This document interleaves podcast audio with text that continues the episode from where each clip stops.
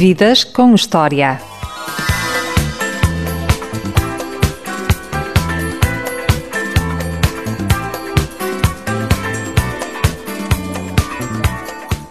É a arte dos pés à cabeça. Seja a cantar, a compor, a representar, a pintar ou até mesmo a fotografar. Boa tarde, Susana Félix. Olá, boa tarde. Bem-vinda ao Tralé. Muito obrigada por me receberes aqui. Eu aqui agradeço a Susana receber no estúdio dela. Estamos aqui em Passo de Arcos, onde gentilmente recebeu a equipa do Ultraleve. Susana, ainda gostas de andar de patins? Gosto, gosto muito. Gosto muito. Agora faço o mesmo por pura diversão, não é? Embora tenha passado muitas horas da minha vida em cima de uns patins, enquanto uh, fazia competição, é? Fiz competição durante algum e tempo. venceste várias provas. Sim, cheguei a ser vice-campeã nacional, vê lá. Mas gosto, gosto muito, gosto. É, um, é um prazer enorme que eu tenho. Faço agora menos vezes, por falta de tempo, mas gosto muito. Que recordações tens da tua infância? Ainda antes de andar de patins? Eu tenho, eu fui muito feliz na minha infância, muito. Tive uma infância extraordinária. Uh, Lembro-me de, desde muito cedo, ser assim muito Uh, como é que eu ia dizer? Muito. Sonhava muito, era muito inventiva, era, tudo era motivo para eu fazer de conta de qualquer coisa. Uh, acho que foram os meus primeiros passos naquilo que tu disseste há bocado, de todas as linguagens artísticas que eu acabo por, por fazer hoje em dia. Já tinhas alguma em especial ou gostavas de todas? Eu adorava parar a família para, para cantar, para eles me ouvirem a cantar e para dançar e para, sei lá, pintava imenso, mas depois tinha tendência de colar os desenhos todos nas paredes e fazer da, do corredor uma exposição minha. E pronto, e lá me acharam graça, que foi, foi bom, não é? Nunca me disseram, não podes fazer isso. E... Mas, mas foi uma. Foi... Diverti-me muito na minha infância, muito. E qual é a pessoa da tua família com quem mais te identificas? Olha, uh, talvez a minha avó, a minha avó Maria, é a pessoa com que eu mais me identifico. Uh, sei lá, por tudo e mais alguma coisa, porque é uma inspiração na minha vida. É a pessoa mais sábia que eu conheço. E que recordações guardas dos tempos em que trabalhaste como assistente num estúdio de fotografia? Olha, a primeira recordação que eu tenho é que o material pesava muito e eu tinha que carregar o material todo mas mas foi, foi a minha escola na altura. Eu, eu trabalhei como assistente de um fotógrafo de publicidade que, que era generoso ao ponto de me ensinar a fotografar. E, e foi, muito, foi muito interessante perceber as ferramentas uh, e, e, aprender a, a, linguagem e toda a técnica, não é? Foi muito bom, gostei imenso. Uh, continuo a gostar muito de fotografia à conta disso. E, hum, e aprendi que não gosto nada de ser fotografada porque gosto mesmo é de tirar fotografias. Já tiravas fotografias à tua família, por exemplo, a tua já, avó? Já, tirava fotografias. O meu pai, que eu na asneira uma vez de me oferecer uma máquina fotográfica e, e eu nunca parei de tirar fotografias. Pá, gastei fortunas aos meus pais em rolos e revelações, era uma estupidez. Mas tirava fotografias a tudo. É, sempre gostei de fotografar, sempre. Achas que as fotografias servem para eternizar momentos? Servem, servem para eternizar, para além de ser uma linguagem plástica muito interessante, porque uh, a fotografia é captar a luz, não é? E as imagens. E tudo o que nós podemos fazer a nível plástico com uh, uma reprodução de uma imagem é um mundo que nunca mais acaba. Uh, nós podemos, a nível criativo, fazer coisas incríveis e perder-nos em criatividade ao fotografar coisas reais, mas com uma visão muito particular através da técnica, através. Hoje em dia com os computadores então é uma loucura, pode-se fazer mil e uma coisas. Uh, e é uma linguagem que me agrada muito, muito mesmo. E um desses momentos que ficaram eternizados foi a tua atuação aos 12 anos, no Coliseu dos Recreios. ficou. Mas esse momento ficou na minha memória, não é? Eu, aos 12 anos, quando, quando pisei o palco do Coliseu, era para aí a segunda vez que eu pisava um palco. E, e pisar o palco do Coliseu aos 12 é assim uma coisa extraordinária e assustadora até. Eu lembro-me que foi a primeira vez, perdão, que, que eu senti, que eu ouvi o som de retorno da, da, da munição do palco, não é? Aquelas colunas que estão no palco para nós nos ouvirmos. E lembro de ter ficado assustadíssima logo com a primeira nota do, que cantei. Ah, foi um momento extraordinário, extraordinário. Foi sem dúvida um momento a recordar e vai ficar gravado na minha memória para o resto da vida. E nessa noite venceste, participaste. Ainda por cima. E venceste. Sim. Sim, mas foi.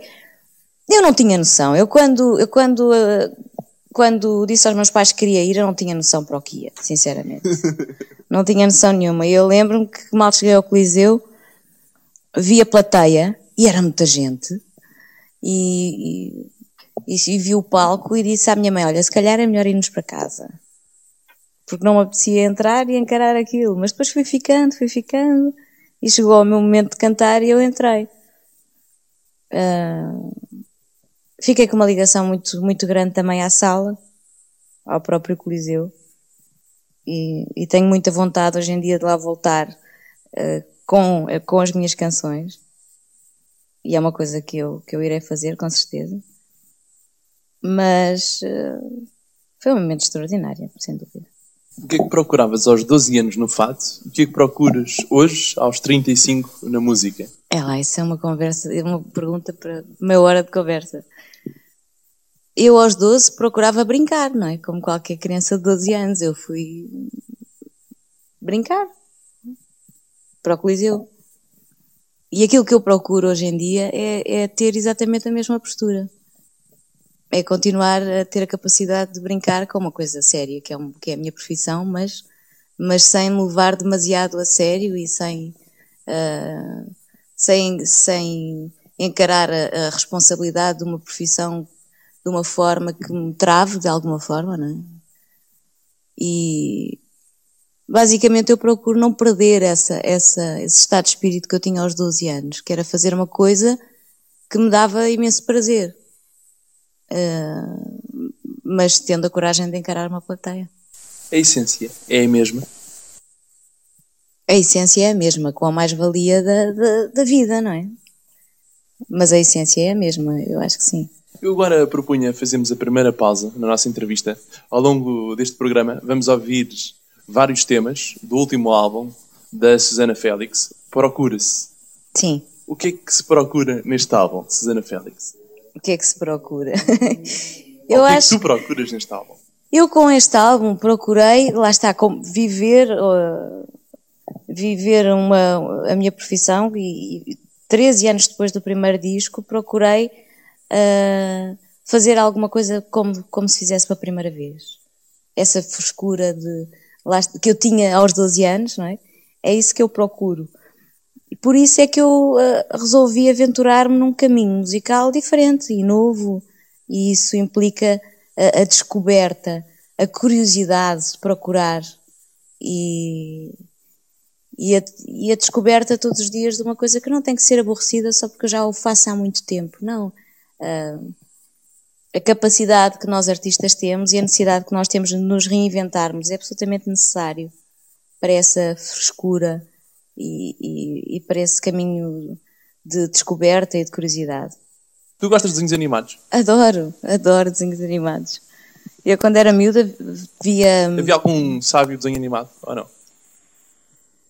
Bem, não sei, tenho, tenho aquelas referências da minha geração, tipo uh, a abelha maia, aquelas coisas normais que se viam na altura.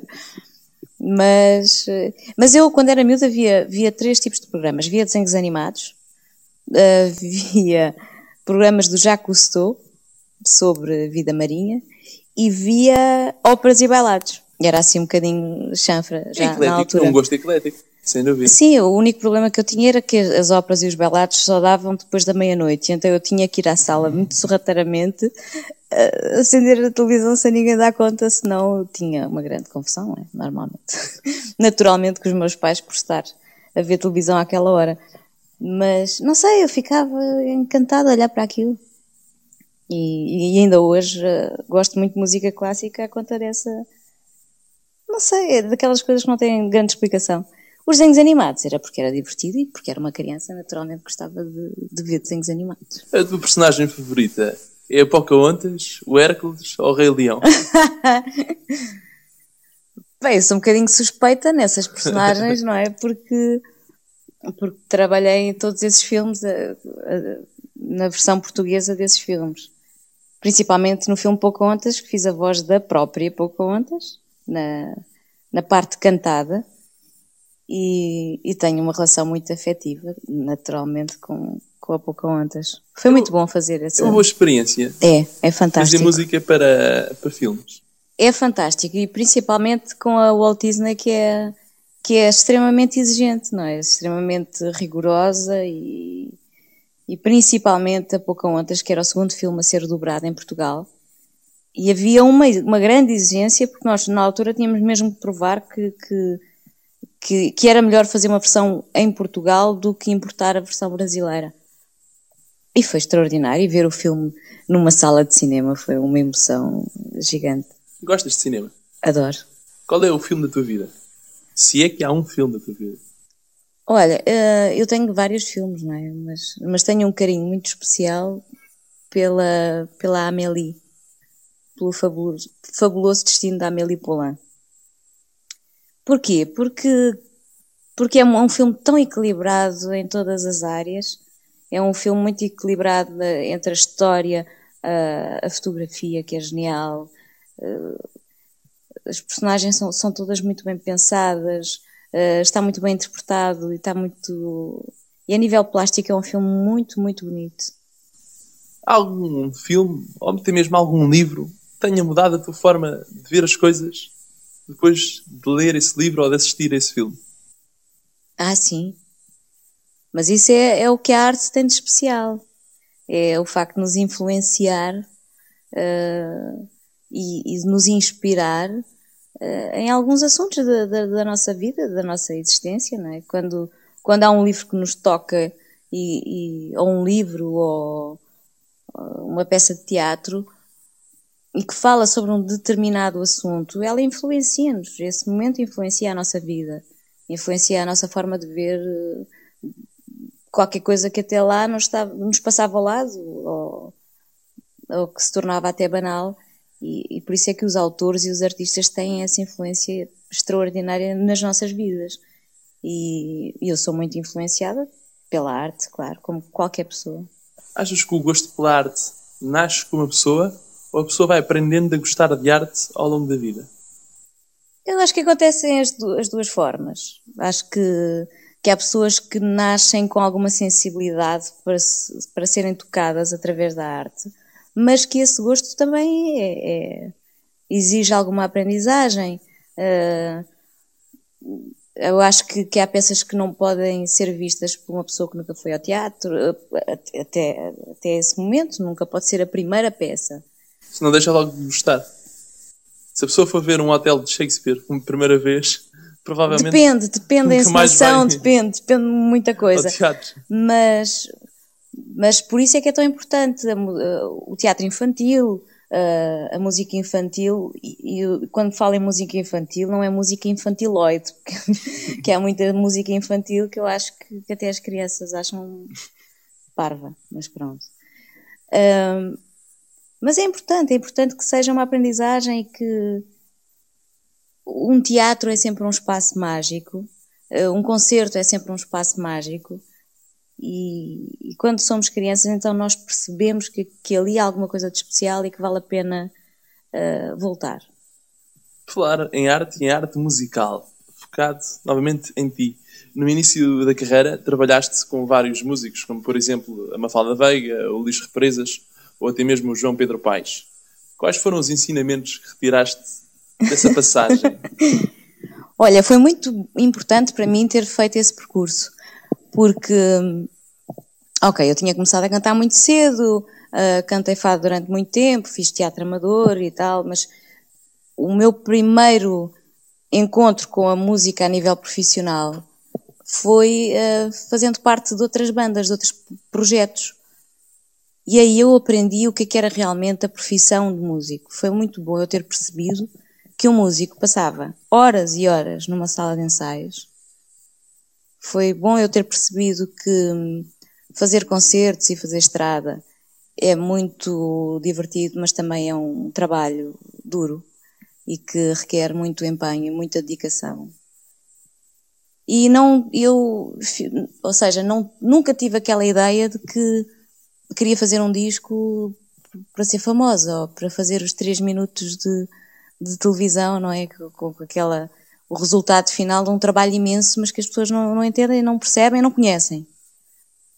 Ou seja, quando eu fiz o meu primeiro disco, eu já tinha passado por isso e já sabia realmente que se queria ou não fazer da, da música a minha profissão. Foi lá que eu percebi, foi com eles que eu entendi o que é que era realmente a profissão. Concordas com o ditado que diz esperar é a arte mais difícil de aprender? Esperar? Digo isto porque uhum. até que lançaste o teu primeiro álbum solo, passaste por diversas fases, diversas experiências. Sim, concordo, concordo. É a arte mais difícil de, de aprender, sim. Uh, mas esse, essa espera deu foi preciosa para mim porque deu-me tempo para eu procurar o que é que, o que, é que eu poderia ser como, como autora, como compositora, o que é que, o que, é que eu poderia dar, uh, qual seria a minha identidade. Tudo isso requer tempo para descobrir o que é que é a minha linguagem sonora, o que é que é a minha forma de escrita. Eu, eu precisei de tempo para eu fazer. E, e essa espera foi preciosa. Essa espera e esse encontro comigo mesma, não é? Com a minha forma de, com a minha forma de expressão foi, foi importantíssima. Foi bom ter esperado tanto tempo até fazer o primeiro disco. Não foi um tempo desperdiçado, nem pouco mais ou menos. Muito pelo contrário.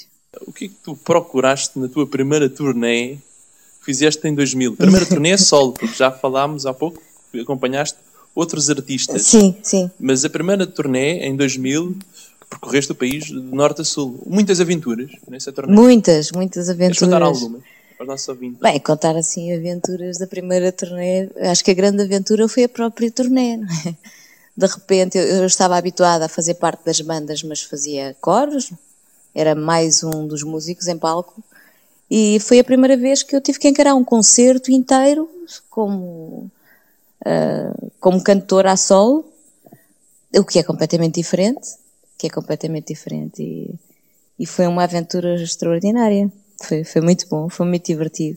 Também tive a sorte de ter uma, uma equipe de músicos e técnicos que, me apoiaram imenso e que foram a minha estrutura e que alguns deles ainda são, não é? Tantos anos depois.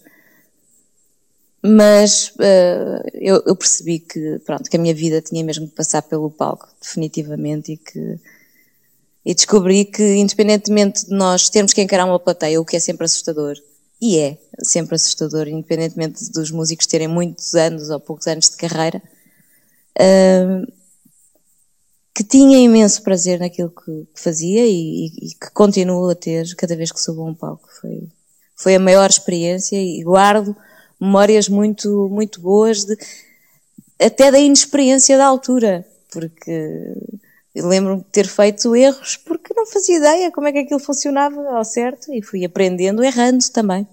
Alguma vez enganaste em palco? Ou esqueceste a letra de uma música? Já, já. E como é que lidas com essa situação? Como é que dás a volta a isso? Olha, eu tento lidar com, com alguma descontração e, e às, agora é mais fácil porque a maioria das canções as pessoas sabem, sabem as músicas de cor, e então se eu paro. O público canta. O público canta. mas, mas acontece, a, nossa memória prega-nos algumas partidas. E, e acontecem brancas, não é? Nós de repente há, há qualquer bloqueio e, e, e, entretanto a música já foi e nós não acompanhamos. Mas, mas não acontece assim tantas vezes quanto isso. E o gosto pela representação? Como é que surgiu? Há pouco dias que tinhas feito teatro amador. Sim, fiz teatro amador, sim, mas, uh, mas o gosto da, pela representação acabou por surgir mais tarde. Uh, eu acho que as coisas são todas muito relacionadas umas com as outras. Eu acho que quem, quem sabe interpretar uma canção terá alguma facilidade em, em interpretar um personagem. Ou pelo menos uh, será um bom princípio. eu tive curiosidade de, de experimentar a representação uh, e acabei por fazer uma novela e acabei por fazer teatro e, e algumas séries e percebi que, que, gosto, gosto, gosto de, desse faz de conta, não é? Que é a representação. É mais difícil enfrentar uma plateia quando estás a representar ou quando estás a cantar? É diferente, é diferente. Uh, é muito diferente. São, são duas realidades diferentes. Por exemplo, o, o teatro é um exercício diário, uh, mas o texto está definido, embora nem todas as noites. Uh, nunca é igual, não é? O teatro nunca é igual, porque acontecem sempre coisas diferentes em cada noite de representação. O, mas a linguagem musical também é muito diferente. A linguagem musical depende de não só das palavras nem da forma de estar, depende é mais é, é mais emocional a música do que do que o teatro. Também depende das peças, depende do texto, depende da contracena, mas depende do encenador. Depende muito do encenador também. Eu pergunto isto porque trabalhaste com Felipe Laféria no musical Camaleão Virtual. Sim. E trabalhar com outros encenadores também. E como foi a experiência de trabalhar neste musical? Qual deles? O do Filipe ou Sim. do. É que eu trabalhei noutro musical em teatro, que foi Portugal, uma comédia musical, com a encenação do António Feio. No São Luís? No São Luís, sim. Um, é diferente, os encenadores, cada um tem uma visão muito particular, ou seja, existe, existe uma direção e essa direção é, é fundamental para quem tem uma visão global do espetáculo, como é o caso do encenador, obviamente. Uh, Cada encenador é diferente, é, é, são, são universos sempre muito diferentes. O processo dos ensaios e da, da descoberta do personagem, da composição das cenas, tudo isso uh, é um processo de, de laboratório, mas uh, a visão do encenador é, acaba por ser uh, o fio condutor de tudo aquilo. Trabalhar com o Felipe foi muito diferente, trabalhar com o António e, e o, tem são linguagens diferentes com exigências diferentes. São não, gerações diferentes. Sim, também, também, mas são formas de ver o teatro de forma completamente diferente. Eu gostei mais de trabalhar com o António. Gostei muito mais de trabalhar com o António Feio. Mais descontração, mais liberdade. Mais liberdade, sim. Mais liberdade e, e, e muito respeito também. Já fizeste teatro, televisão? Destas duas áreas de representação, qual é que preferes? Eu prefiro o teatro porque o teatro tem, eh, tem o contacto direto com a plateia. Lá está, é o palco. É... O público está reage O público está, reage e a reação do, do público é combustível para nós uh, darmos mais e fazermos a cena seguinte. E essa, essa ligação direta é muito, é muito para mim é, é, é que eu prefiro mais, é que me dá mais prazer. E não sei, é o palco.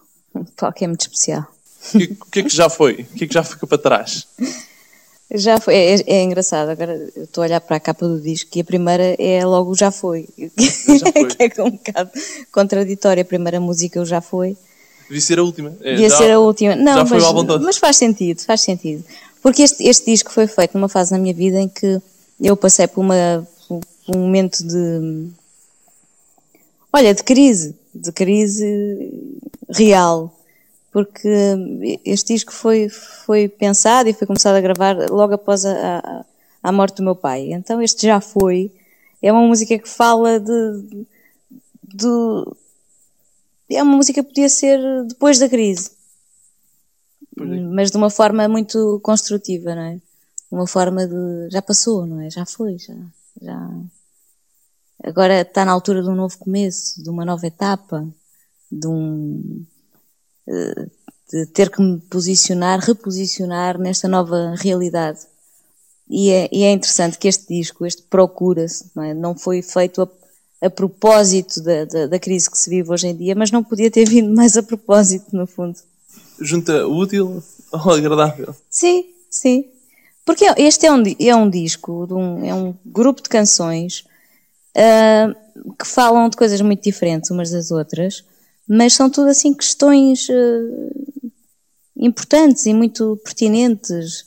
Uh, o mundo tem mudado todos os dias e nós parece que fomos apanhados de surpresa por uma mudança que tem sido tão gradual, muito rápida, é certo, mas, uh, mas todos nós precisamos de, de, nos questionar sobre uma série de coisas. E a questão principal é o que é que é realmente importante para nós? O que é que é mesmo importante? O que é que eu não quero abdicar na minha vida? Uh, seja, seja, pode ser os amigos, a família, mas o que é que é realmente importante? O que é que eu não abro mão? Uh, e estas, estas canções, este grupo de 10 canções, falam sobre isso. Falam sobre, sobre as perguntas importantes que nós nos devemos fazer uh, sempre, a nós próprios. Qual foi a pergunta mais difícil que fizeste a ti própria? Olha, a pergunta mais difícil que eu faço a mim própria, que todos os dias quando acordo penso, então, e hoje? Como é que vai ser? Sim, e, e, é. E é procurar, principalmente procurar ter todos os dias vontade. Principalmente nesta altura em que parece que é tudo tão difícil, tão pesado e tal, e toda a gente está mal disposta e ninguém tem vontade de fazer nada e, e está tudo desmotivado. Procurar essa vontade, essa motivação todos os dias e encarar todos os dias eh, essa pergunta, logo pela manhã. Então e hoje, como é que vai ser? É um, é um bom princípio, é uma coisa que eu tenho que, é um exercício diário meu. E este disco é um bocado o reflexo disso, por isso é que uh, toda a gente me pergunta, então fizeste, rompeste com o passado, com, com, com os discos anteriores? Não, eu não, não rompi absolutamente, não, não me divorciei de nada. Eu procurei um dia novo, e procurei um disco novo, e procurei músicas novas e não fazer de novo aquilo que já tinha feito anteriormente. Há pouco falavas do falecimento do teu pai, que teve hum, também um pouco, apanhou-te durante este, este disco, a produção deste disco. O que é que herdaste dele? A principal característica? uh, eu acho que a força.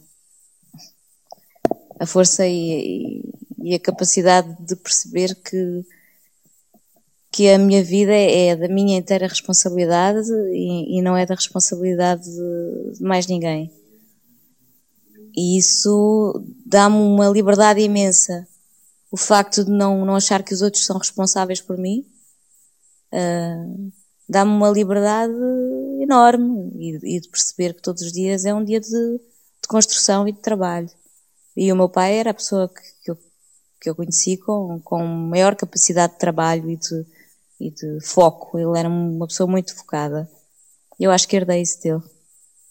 E o que é gostavas de incutir, no fundo, no futuro, nas tuas músicas dele? A vontade? Ah, e há muito dele nas minhas músicas e há muito de todas as pessoas que eu amo. No sentido, quando estás em palco, pensas, pensas neles? Penso. Penso, sim. Penso sempre.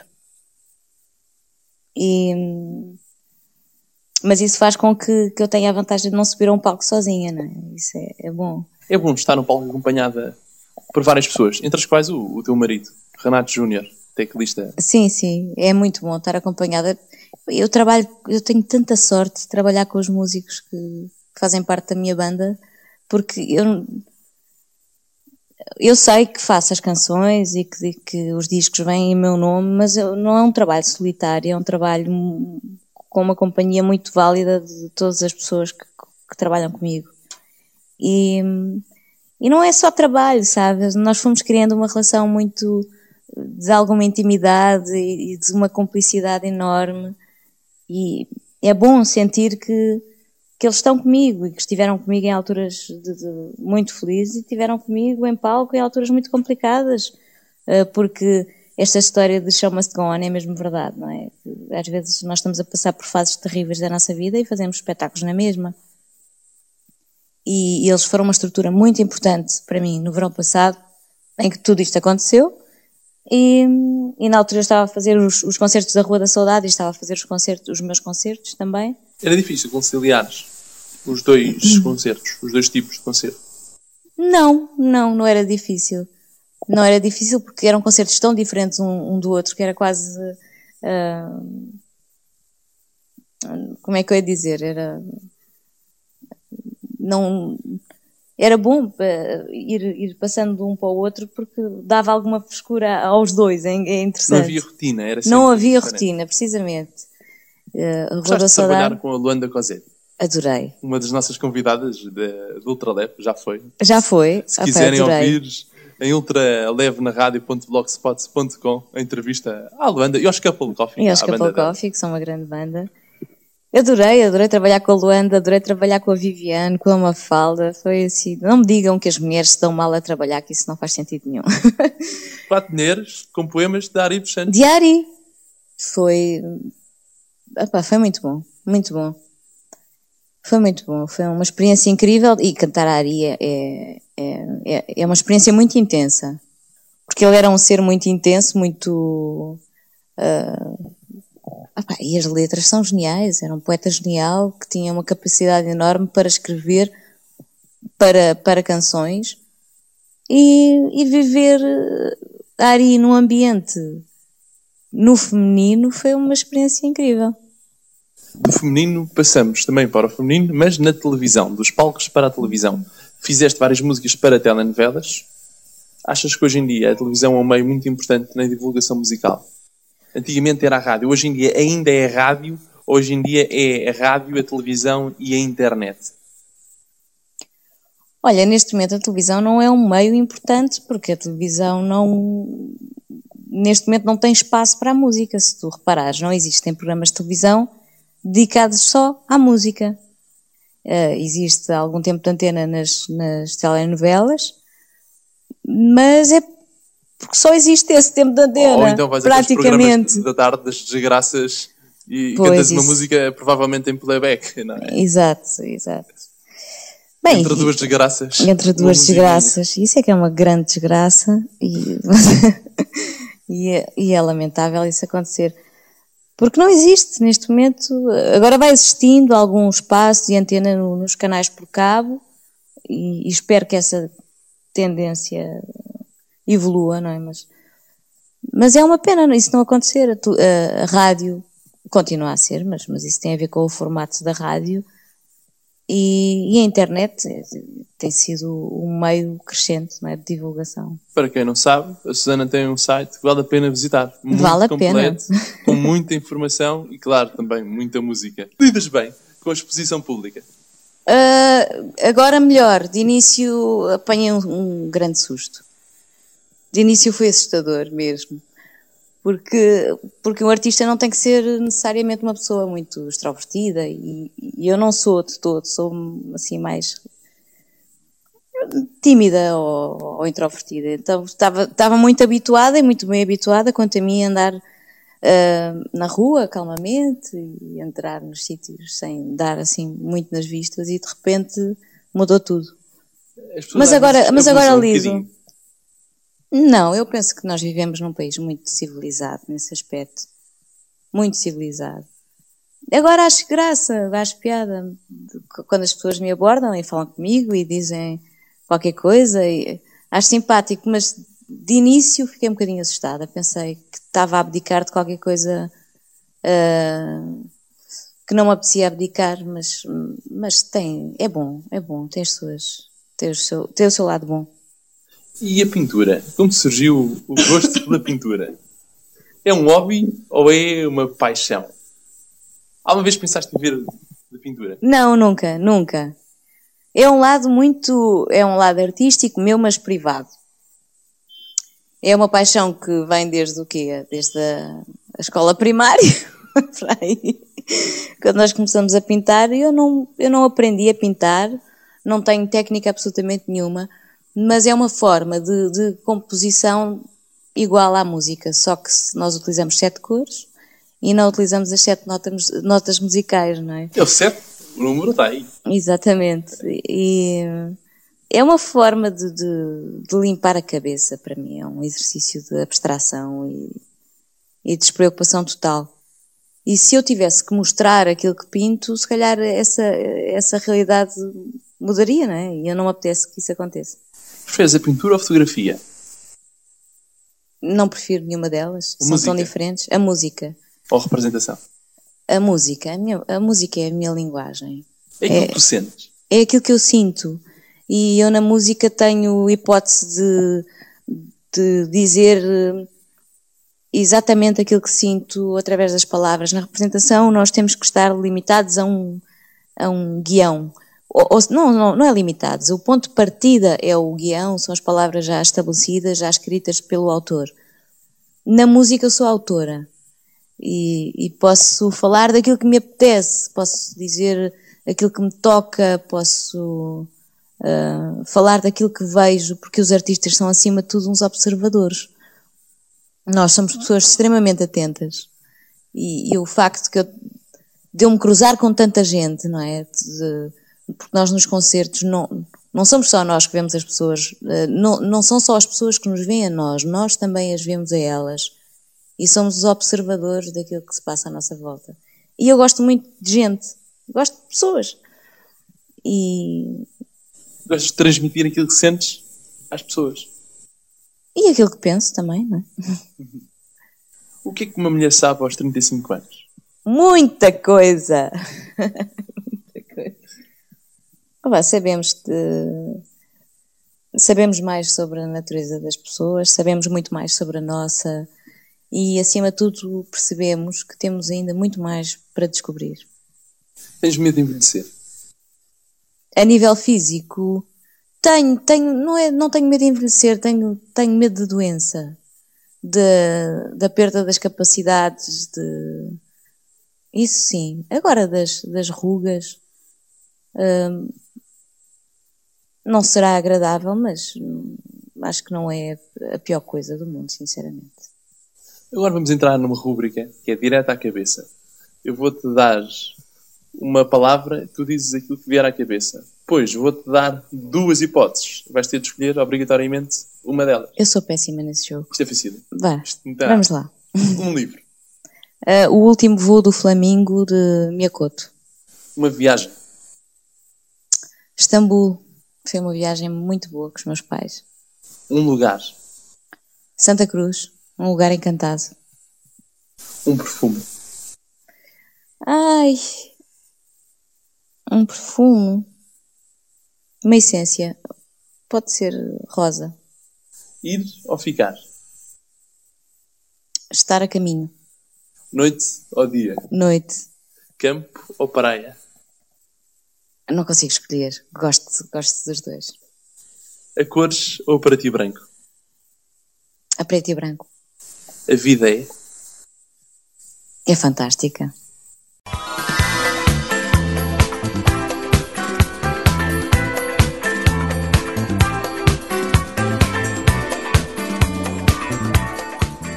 Eu sou o Diogo Marcelino e este foi mais um Vidas com História, a grande entrevista na rádio Ultra FM. Para ouvir em 88.2 ou então na internet sempre que quiseres em ultrafm.pt.